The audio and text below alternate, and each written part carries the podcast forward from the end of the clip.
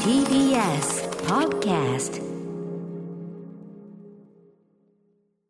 時刻は7時48分まもなく49分になります TBS ラジオキーステーションにお送りしているアフターシックスジャンクションはい、パーソナリティの私、ライムスター歌丸です。そして、月曜パートナー TBS アナウンサー熊崎和人ですここからはまだ名前がついていない日常の場面や感情に新たな名前を与え声高に提唱していく新概念提唱型投稿コーナ月曜はこんなコーナーをお送りしております。題して、映画、新エヴァンゲリオン3週連続1位記念、イキリ言動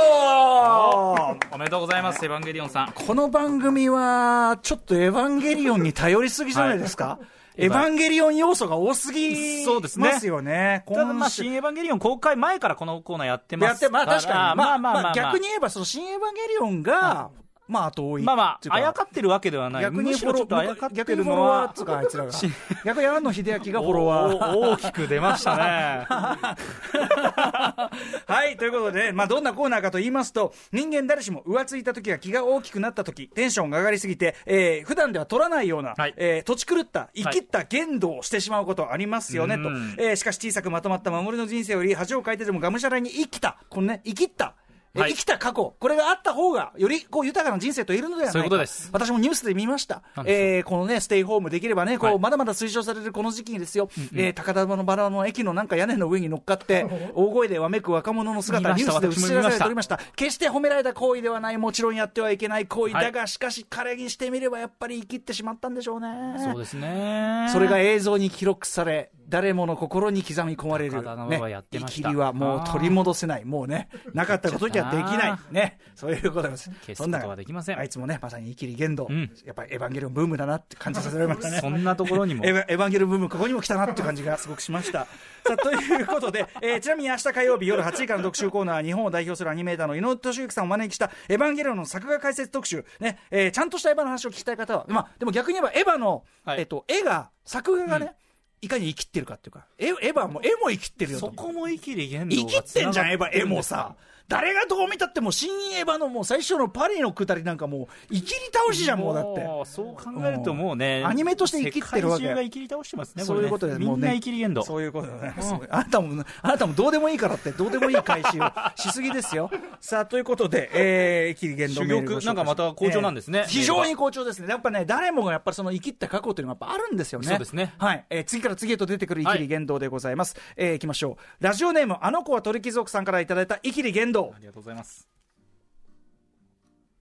歌丸さん、熊崎さん、私の若さへの痛恨の生きりを聞いてください。はい私は高校時代まで人もまばらな四国のし田舎に住んでいたのですが幸いなことに東京の大学を受験することができ受験で上京した際日程の合間を見つけ渋谷や六本木といったまさにカルチャーの最前線を行く街と人々を目の当たりにしそれはもういろいろとショックを受けカルチャーショックを受け、えーそれらに触れた自分自身もカルチャー的上位に位置するそこら辺の田舎者とは違うのだという生きるに対する十分なポテンシャルを得るに至りました一回言っただけでしょ、これ。 四国からこう出てきて、ね、受験しほうほて、う受験で見た際に、その六本木だなんだを触れて、寄っうたんわですーい、うわー、すごいわーってなるんだけど、同時に、この触れた俺はもうワンランク上だ。強者になったんですねうんということで、ちょっとそこで生きるのもそど、さど土壌ができた。 はい。そして、地元に帰った後、当時レンタルビデオ屋でバイトしていた友人に、特に惹かれてもいないのに、俺、この前受験で東京行ってさ、かっこ標準語。これ要するにその四国のね、そっちの方のはい言葉ではない。あの受験で東京行ってさ、渋谷六本木思ったより大したことなかったね。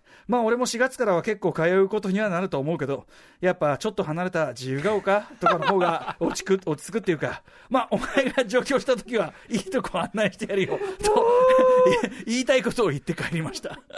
そして数日後、その友人と学校で再会した際、先方の声が聞けるものと思い、 先方の声が聞けるものと 思い、思った。あどう この会話がどうだったこの前のどうだったこの前の俺の話ー自分で聞いちゃった。うんうんうんこの前の俺の話どうだったと、えー食い気味に尋ねてたところ、お前本当は恥ずかしいやつだなバイトの同僚がおあいつバカがたかが東京行ったぐらいで何調子こいてんだと言ってたぞと言われ一気にいきり頂点から叩き落とされた私は激しく後悔するもののそれを認めるほど器は大きくなくこの前、お前の店で、この前お前の店で借りたビデオ、全然面白くなかったんだけど、と、不条理な逆入れをかますという、人間的にも最低なことをしてしまいました。未だに思い出すと顔から火が出るような思いがします。というね。 なるほどねすごいですね、これね。これまずさ、こんな会話ってある。あの、 そうねえっと東京に行っはいはて、いや、もう六本木、大したことなかったねっうんて、六本木は大ししたたことない会話を、会話をしうんた。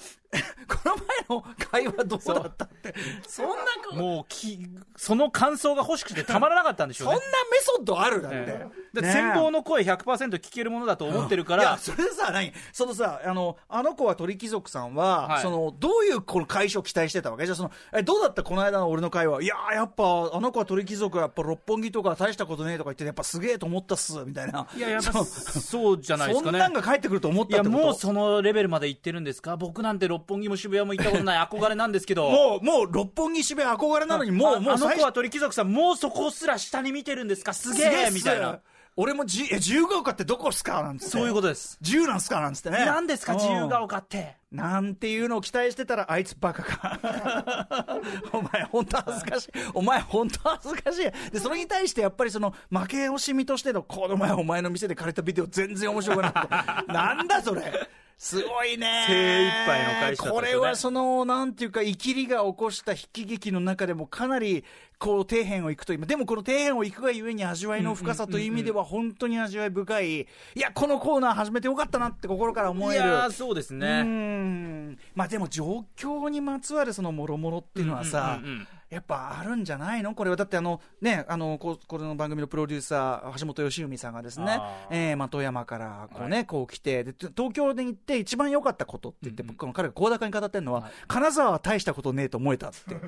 てました、それ金沢に対するコンプレックスがひどすぎてで東京に行っそうてだからこれだからそのあーそう東かそう京東京に食らったのを額返しだからこれと似てますよなるほどねだから、うんプロデューサー富山県出身だから近くだと石川県そのう金いや沢が一番やっぱコンプレッ頂ク点スだだっと思ってたわけたと俺がいまだに金沢行って面白くてさって言うだけでもなんかすごい嫌な顔してますかあーやっぱら。ライバル視してるんだけど、うん東京を知ったことによって、うん金沢金沢大したことなかったっすねってなるほみどたいなことを言い散らかせるようになったっていうのがやっぱ大きいらしいん でよよくわかんないけどいやいやいやいやいやでもそういうのあるんですかねその、まあ、歌丸さん東京だし、私も千葉ですからそこまでこうとそうね、まあ東京がね、でもまあ、遠い感じではなかったですけどもその六本木だなんだっていうところにね、引け目を感じるのは別に東京に住んでだって、僕、文章部、ああ、終わっちゃった。あもう、もうそんな時間あいますかはい、終とわいれうっこてとさで、はういん、イキリ言動では皆様からのイキリ告白をお待ちしています。急に来るんだな、これ。あなたがかつてやってしまったイキリ言動の詳細を〇〇イキリと名付けた上で、歌丸アットマーク tbs.co.jp、歌丸アットマーク tbs.co.jp まで送ってください。採用された方には番組ステッカーを差し上今げ日でまもす。多分ディレクターの保坂さんかける曲一瞬間違ったと思うけどな。というわけで来週も生きればいいと思うよ。 After Six Junction.